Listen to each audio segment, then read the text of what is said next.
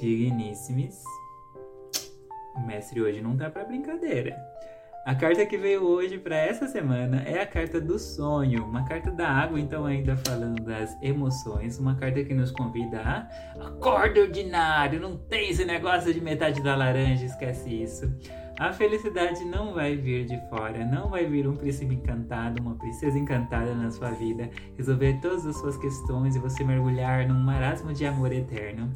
Você desenvolvendo a sua riqueza pessoal, riqueza interior, ou seja, você fazendo o seu autoconhecimento e descobrindo que tudo que você precisa já está aí, que tudo que você é é amor em essência.